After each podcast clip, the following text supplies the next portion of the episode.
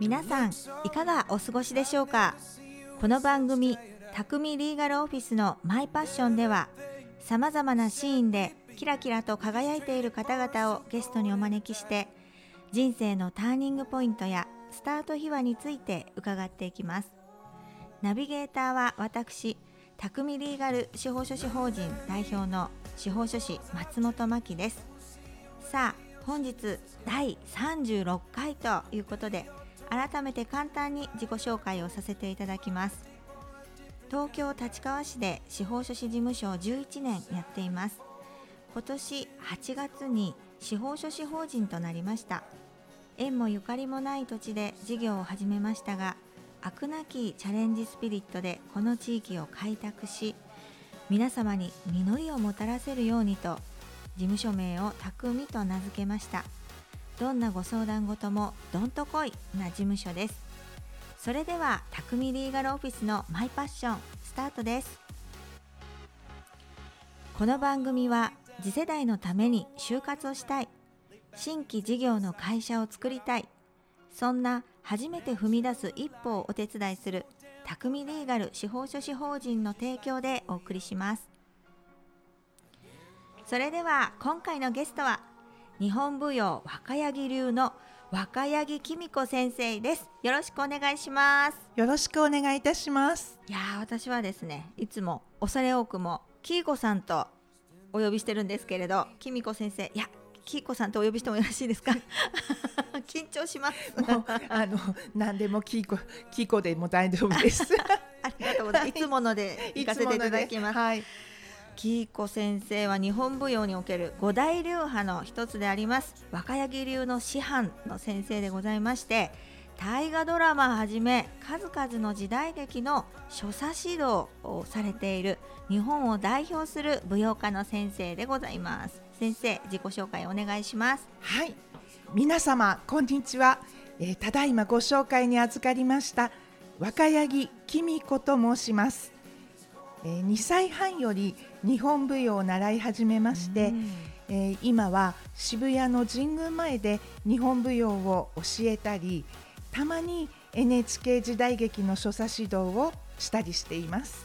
はいありがとうございます。きいこ先生が先ほど自己紹介にもありました日本舞踊の道に進まれたのが2歳半ということで、やはりご両親もそういうお仕事やあの指導者をされているお家元だったんですか？いえねあの両親は全くあの関係ないんですけれどもねあのおばがはい。日本舞踊をしておりましてあー。あのまあ芸容師っていう感じではい。あの踊りを続けてまいりました。ああそうですか、きい。こ先生のねお教室看板が出ていて私もあの そばを通りがかった時に思わず写真を撮ってしまいましたが あここがきい。こ先生のお教室だって、ね、お弟子さんたちに囲まれて、ね、ちょっとコロナでね,、はい練習とかがはい。あのここ3年くらいは思い通りにいかなかったようですが。す。8月には今年の8月にはうんうん3年ぶりに、ねはい。あの大きな大会が開かれたということで、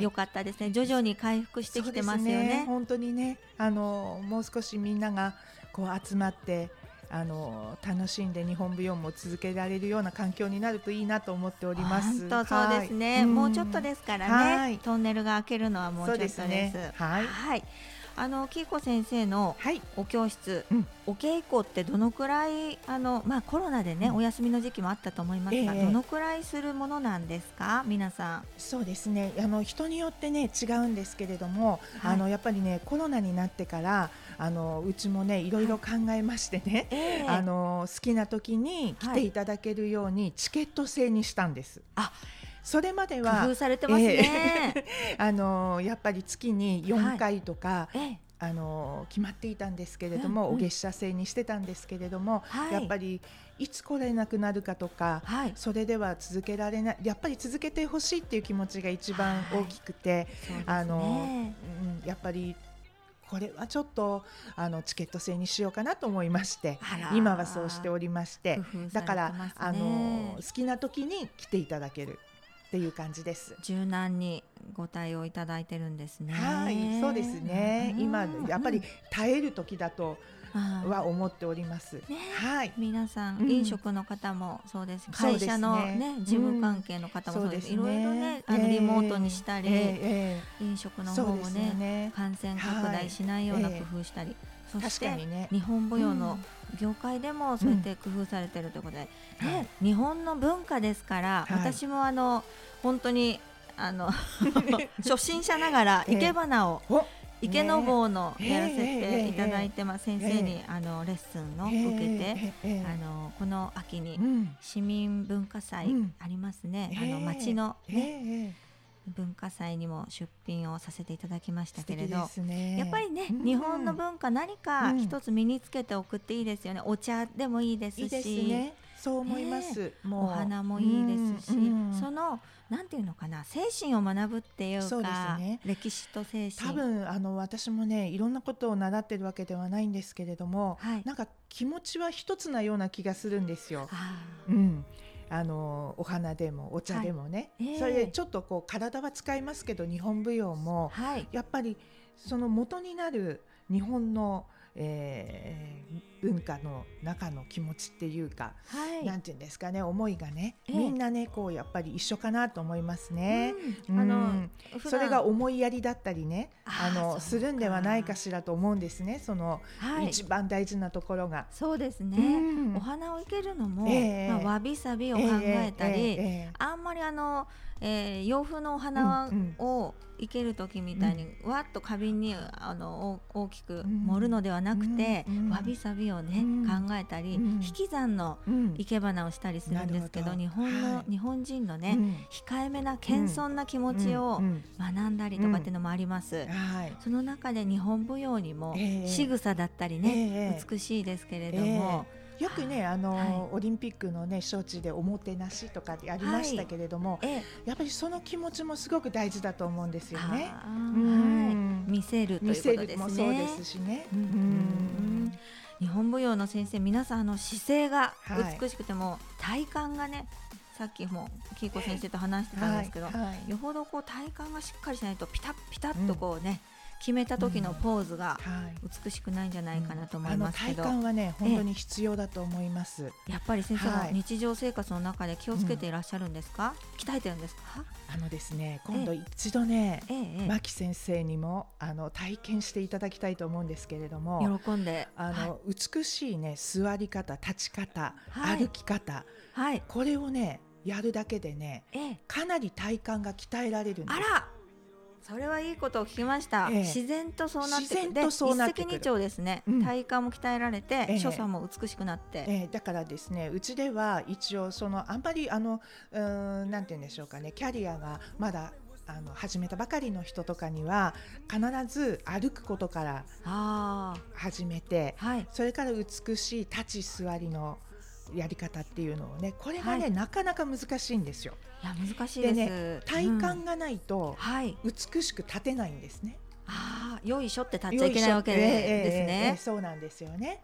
そして座る時も私自身もね、はい。やっぱり日ご日々、はい。教えながらあちょっと足が弱ってきたなとか自分で感じるところがあるんですよ。ね。そうするはいともう少しあの歩かなきゃいけないなとか、はい。あの鍛えなきゃいけないなとかって自分でも反省しながら。バロメーターになってるわけそうでね,、ですすね。自分のことすぐに分かりますね。ちょっとサボると。もうはい。私なんかあぐらをかいて、ええ でもあ焼きそば食べてみたいなってますから、もね、あの、股関節が柔らかくなっていいんじゃないですかね。結構柔らかくないとできないですよね、っていうフォローをいただきましたけど、はい。でもねもう本当に所作が美しい方ってあの日常生活でも目をちょっと引きますよね。ああの人綺麗。仕草が綺麗、電車の中でもええつり革一つ捕まっている姿でもええピッとしてるあ方いるし、の姿勢っていうのはね、やっぱはい。り一番大,、大切かもしれませうん。ね。あとは、うんうんあの所作の中で、はい。私はいつも気をつけているのは、はい。あの指先の美しさとかですかね。あー。あの指はい。をとにかくこの指の間を開けない。あこう何をするのもはいあの親指もそうですけれどもきちんとこうつけておく。っていうことを意識したことなかったです。ええあの何でもこうたガサツにこうやって物を取るのではなくて、はいやっぱりこうちょっと綺麗にええ指先が揃ってると、はいそれだけで美しいあの所作になるんではないかなと思っております。わあ、はいいいポイントを伺いました。はいだから特別なことじゃなくて、そうですよあね。の日々の生活にも生きてくるっていうことですね。そうですねへえもうね先生2歳半からね日本舞踊の道にはい。進んで、今はもう師範でございますけれども、お稽古やめたいって思ったことってあるんですか？あのね不思議なことにねお稽古をやめたいと思ったことは一度もないです。わあ転職ですね。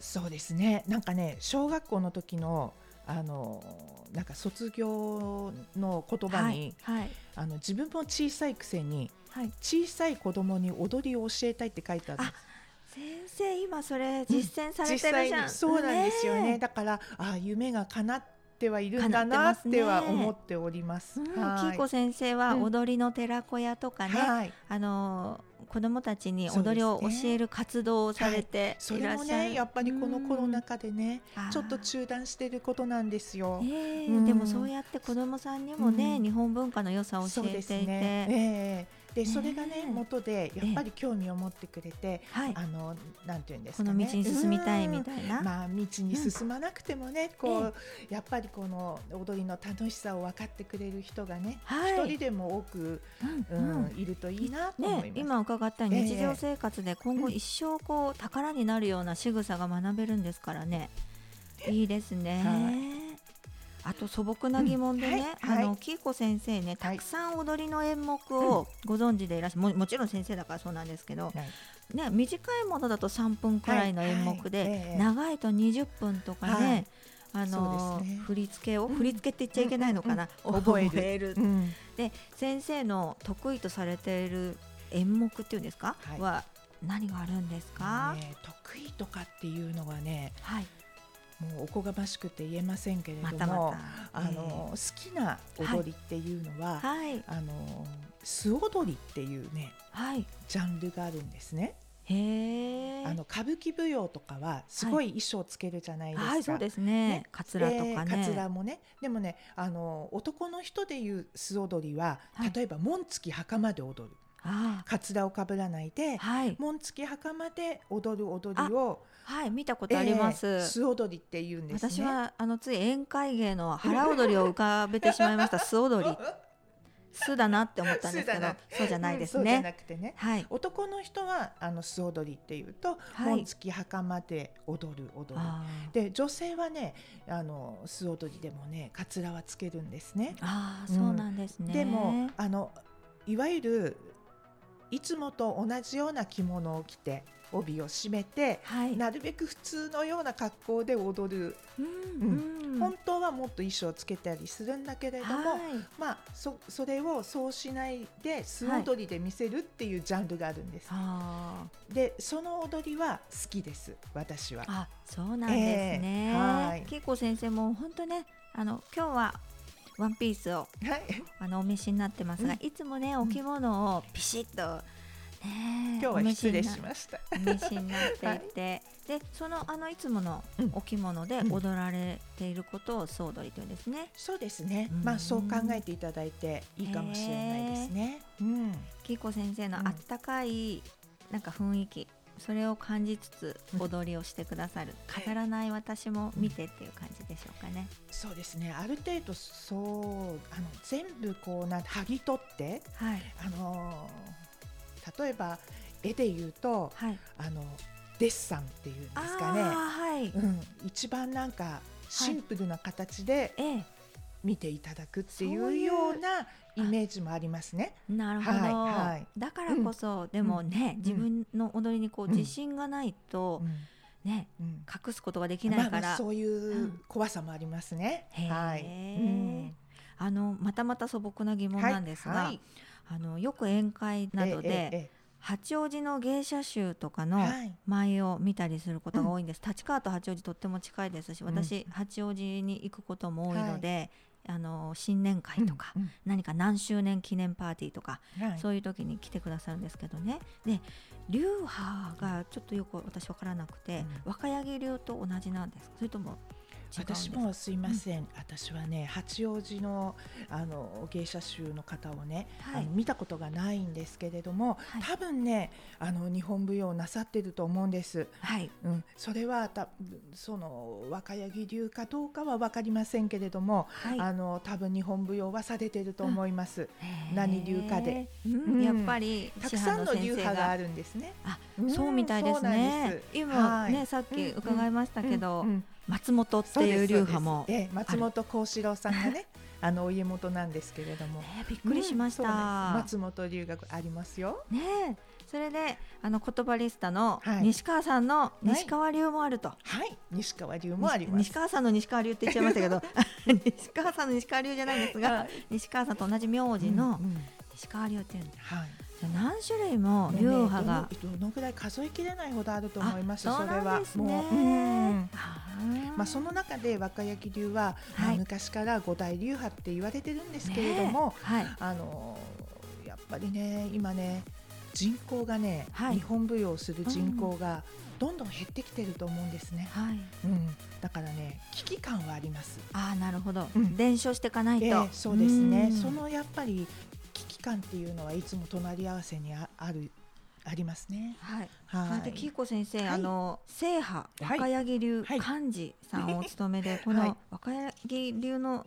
中でも、うん、まあさまざまな賞をね受賞されてますし、うん、この団体の中でね、あの役員をされていらっしゃいますもんね。ええ、そういうなんか。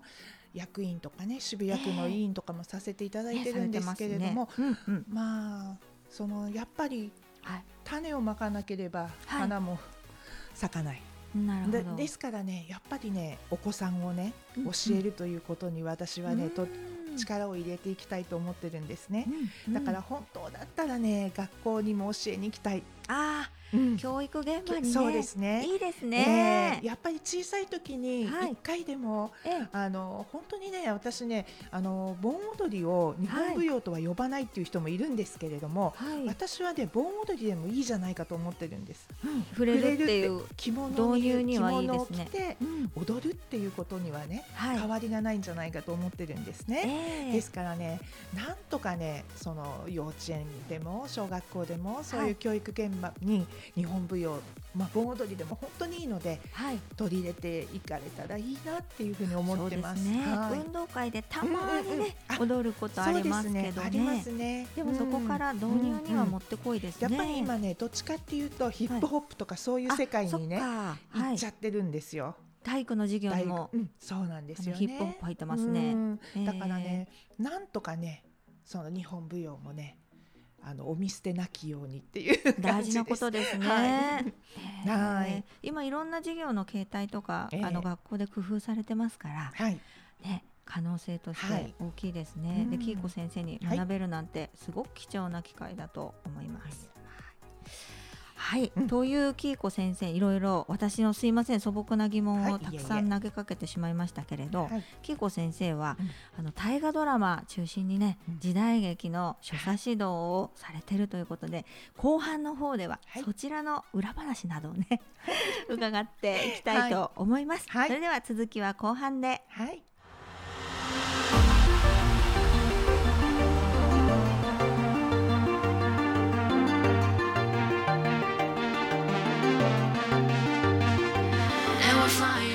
匠リーガルオフィスのマイパッション。改めましてナビゲーター松本真希がゲストに日本舞踊若柳流の若柳紀美子先生をお招きして後半もお届けしてまいります。紀子先生前半でいろいろお話を伺いましたけれども後半では紀子先生が取り組んでおられる時代劇の所作指導という結構ね珍しい分野ですね。そね。それについてお話を伺っていきたいと思います。はい。はいもうリスナーの方もね、大河ドラマ？どれの？とか思いますよね。えーあの一番最初が、はい、あのこれは私がねまだねアシスタントというか、はい、先生の助手みたいなことでやらせてもらったのが、はい、あの大河ドラマの八重の桜というねはい、綾瀬はるかさん。はい。それを一年間あのやらせていただきました。はい。幕末の。ええ。ーでもね、うんあのなんでね私がなんていうんですかねその所作指導をやることになったのかっていうとですね、NHK があのやっぱ渋谷にあるんですね。うん、そうですね。で私ね渋谷にあの、はい住んでおりましてそうですね。であの歩いてでも行けるんですね。はい。だから遅くなってもあのすぐ帰れると。あ、そう いや、それだけじゃないと思いますまあ、よとに。かく NHK に近いから、うんっていうことで、うんやっぱり撮影もそうな NHK んでやる時 NHK がある。の、うんはいスタジオで。いつも撮影がねもうね深夜とかもう回ってまでもう撮影が続くんですよ。それでもまあまあ張ってでも帰れるって言いますかあのそそれだからとりあえず私にねあのやあのは声がかかったのかなと思います。あ、いやいやいや、恵子さんの今までの積み重ねてこられた、あと指導者としてのね、素質だと思いますそんね。なことないですやっぱ難しいですね。うん、人に教えるってやっぱ自分が舞うのと違って、はい、またそうすごく難しいですね。伝えることが。えーええーでもね私ねドラマが大好きなんですね。はいあの韓流ドラマ見てらっしゃる。韓流も大好きなんですけど、あのもちろん日本のドラマも映画もね大好きなので、ええその現場にいるっていうことは、はいあの嫌なことではなくてもっとええ。本当にね、楽しいことなので、はい。それだけはあのなんか自分で向いてるかなってあの、ええ。思うんですけど、はい。他のことに関してはですね、ええ。あのやっぱりねなんて言うんですかね私みたいなものではまだもうちょっとこうなんて威厳があるような方がやられた方がいいんじゃないかっていうふうにねいつもね反省してるんですよ本当に。先生とっても優しいので でもここはこうしてくださいってしっかり言言わないと監督さんと戦うこともあるって伺いました。はい、ねね。日々戦いなんです。ねこんな優しいキイコ先生から想像もつかないんですけど。あのねもう本当にこんなうん。ここまでねええ。言わなくちゃいけないのかなと思っちゃったりとか、うん。あのでもドラマを正確なね時代考察とかね。所作に基づいて作らないとあの安っぽくなってしまいますから。そうですね。やっぱりねえ所作指導あと歴史的な知えでもね本識っていうのは。当はねあの所作指導っていうのがはい。いらない時代にならなければいけないんじゃないかなとも思うんですよ。おーどういうことですか？やっぱりねみんながそんな人がいなくても分かってるっていうああか、なるほどえね。えあのちゃんと、はい。あの取ってつけたわけじゃなくて、はい。みんな俳優さんとかも、ええ。あのたしなみがあったり、はい。うんあのうん昔はなかったんですよ。あ所作指導っていうのが。だからそのぐらいね役者さんたちがちゃんと日本舞踊をはい。心得てたりはい。あの皆さんそもう分かってたんですよね。なるほど、うん、だからなかったんですよね。若い俳優さんとか女優さんに教える機会のことが多い、そうですね。キイコ先生のね、はい。お教室にはええやっぱり女優さんの卵さんとかうんうんいらしてるっていうから、はいはい。やっぱり一つのねこれできた方が芸能人として、あのこれはいねいですよね。絶対にその時代劇がはい。今少なくなってますけれども、はい。あのお金がかかるのでねあ民放でね、あの例えば水戸黄門でもなくなっちゃったじゃないですか。あそうですうん。ね、ですからね NHK ぐらいなんですよね。そはい。の時代劇を今作れるっていうのが、はい。うん。だからねなんかねこうもう少しねあの時代劇をねやろうっていう方はね、はい。やっぱ日本舞踊おすすめします。そうですね、はもうぜひやっていただきたい。やっぱりお食事をするシーンで、ええええやっぱり、ええキイコ先生がこうね、食べ方とかはい。見てくださったり、はい。あとねさっきおっしゃってたええ。上座とか下座とか意識するようはな人の配置とか、えええねみんなでいいものを、ね、文化の作り上げる中でために、え多分お茶とかもそうだと思いますけど、はい。あの上座下座上手下手とか、はいすごくねええあの大事じゃないですか。はいあのそれがね崩れると、はいあのちょっとおかしいことになるんですよね。ああのドラマでも見た目がね、あなるほだかど。うん、そういうことを注意することが多いかもしれませんね。ねみんなの知識とかみんなの,、あの努力とかが、うん思いが詰まって一つのドラマができてる。これはご存知ですか？あのね、えっ、と着物もはい、あの右左って聞いるじゃないですか。あはいはいはい。ええ。左前ダメって言いますけど、ええそれであの全部ね例えばねえっ、とプレゼントする包装紙。はい。包装紙もええ。全部同じようにこ着物と同じようなえ左が上になってるんですね。それ知らなかったです。あと襖とかね、はい、窓とか障子とかもねはい、全部打ち合わせがね左が上になってるんですね。今度気をつけてみてくださいね。だから日本の文化って本当にこう、左が上っていうねええ文化なんですよ。なんだそうだったんですね。だから左を、勉まあ強不足で恥ずかしい。いえいえいえ神手っていうし、はい。うん、えーだ自分がから見てね、はい。うん、っていうねことがあるんですよね。うーんみんなにね大体あの一番最初に、はいあのそこからね始めることが多いですね。指導っていうかね、ええ教えてあげるっていで歩き出す時もねええ、あの左足から歩けって言うんですよ意識。したことなかった。ええええで足袋とか履くのも左足から。ジンクスとかはあれしてるわけじゃなくて。ええええええ一応その方がいいって言われてるんですよ。あーそうなんですか。袴に足を通す時も左足。やっぱこれはうん所作指導の先生いないとダメだな。時代着作れないな。私みたいのがね、大工さんとかで入ってもね。あとこうあの手の組み方もこうやって左が上に組みますよね。ああ、そうなんですね。そうですね。うん写真館の人も分かってるかしら、今まで意識したことなかった。どうでしょうかね。ねえうんそうなん、はい。もうこう今までのはい。こう指導をされた俳優さんの中で、うん。この方は素晴らしいもうできてるっていうかっていう方いらっしゃ皆さんねやっぱりね本当にね、あの名優という方はねはい。本当に素晴らしいと思いました。例えばどんなだあの誰でしょう？もう亡くなられましたけどね松方弘樹さんとかはい。やっぱり素敵で私昨したね。日ちょうど昨日 YouTube で見てたのが、松方弘樹さんの CM とかあそうですか。バブルスターとか見てましたけどね、ええええはいお風呂入ってるとか。素敵でしたね。あやっぱりうん。遠山の金さんあですもんね。本当素敵だなってあの思います、ね。じゃあキーコ先生が指導する必要ないくらいもうもうそんな恐れ多いって感じですよ。そうなんですか、はい。うん若い方とかでもしっかりされてるなっていらっしゃいます、ええやっぱりなんていうんですかね聞いてくれる姿勢がすごくなんていうんですか？勉強しようってね、そういうありがとありがとうございますって言ってなんかこう言ってくださる方はあのすごくこちらもあの気持ちよくね、はい。もっとこうよくしてあげたいなっていう気持ちになりますし、うん、どこ吹く風だか、なんか聞いてるんだかうん聞いてないんだかわかんないっていう人も、うんうん。まあいるこ不とはいますよ思議ちゃんもね。いるかも、うん。こういう芸能界、いろんな人がいるから、ええええそうですよね。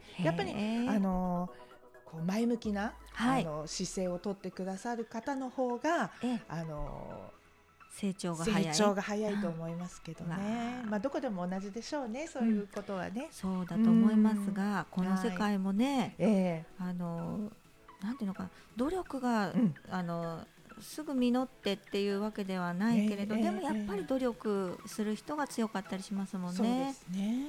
うん日光江戸村とかはい前行かれてたじゃないですか。はい。きいこさんと前にお食事した時に江戸村から来たって伺ったことがあはいあって、そんな時ありましたね。寒かったって言って冬でしたよあれ。冬でねね。ヶ月ね。渦政とかも寒いんじゃないですか。私ね、ええ渦政は行ったことがないんですあ。、そうなんですね。あのね、もう日光江戸村と、はいそれからね、茨城のね、ワープステーションというところがあるんですね。あやっぱりこう日本の江戸時代くらいの街並みでもうそこは専門に行ってますって感じですけれども。寒いからうん気をつけてくださいね。はい、ありがとうございまてす。暑い時の撮影と暑いのも大変。寒い時とどっちが大変ですか？っていう愚問をしてしまいました。はい。私はもともと暑さに弱いんですね。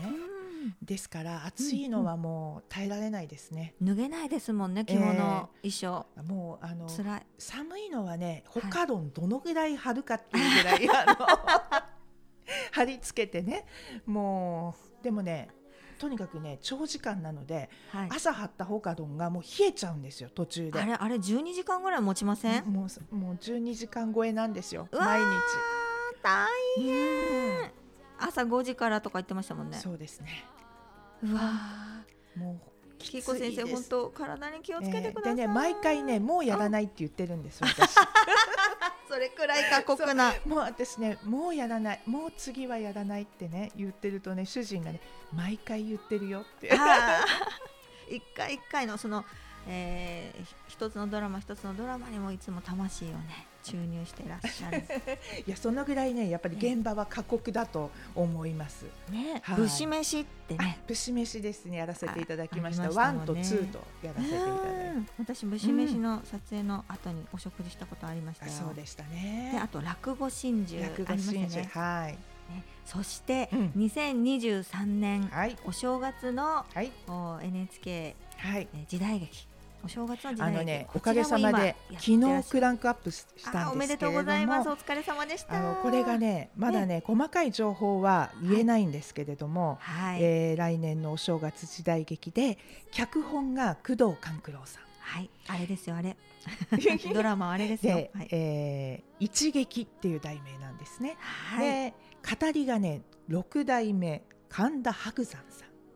はいこれこの辺がね私はね一番ねあの面白いなとあのなんて最初お話をいただいてちょっとやりたくなっちゃったのはこの辺の。あ、キーコ先生もね気持ちがね、はい。乗ってこないとうねん、もうねうんいつでもね、もうこれが最後っこれ作っててるからもう、これが最後だと思ってるんですけどまたお話をいただいた時にね ええ。これはちょっと面白いんじゃないかなってつねい私も思ってしまった。うわー。うん。じゃあその渾身の新春時代劇を、はい、ねえ工藤官九郎さんのえええ一撃ですから、はいはい。そこの所作指導っていうこうテロップが流れてきますから そこえにうん。若柳紀美子先生のお名前がありますから、はい。皆さんチェックしてみてください、ね、よろしくお願いします。ぜひ皆さん見てください。はいありがとうございます、ということでうん、そろそろね名残惜しいんですが、はいお時間が来てしまったので今回の今日はお招きいただいてありがとうごこざちらこそ貴。重なお話をありがとうございました、い。ゲストは日本舞踊若柳流の若柳紀美子先生でした。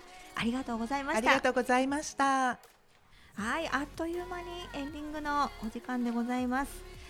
あのいろいろな職業の方を私もこのラジオお招きして今回36回目、えーなんですけれどもこのね日本舞踊の師範でありそして所作指導の先生であるとやっぱりですねその道を極めた方のお話って本毎回毎回のトークが本1冊分くらいのあのいろいろな知識だったり経験だったりの泉になってるなってありがたいお仕事をさせていただいてるなって感謝してます。キーコ先生のやっぱりね日常生活でもこの日本の精神が生きてるっていうねこととかそれを忘れないで今後継承していくっていうこと私もできることがあったらお手伝いしたいなと思いました。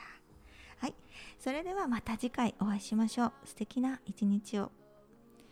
この番組は立川と中野で丸11年初めて踏み出す一歩をお手伝い心の中に秘めていたものをいざ行動に移す時ぜひ匠リーガル司法書士法人を以上の提供でお送りしました。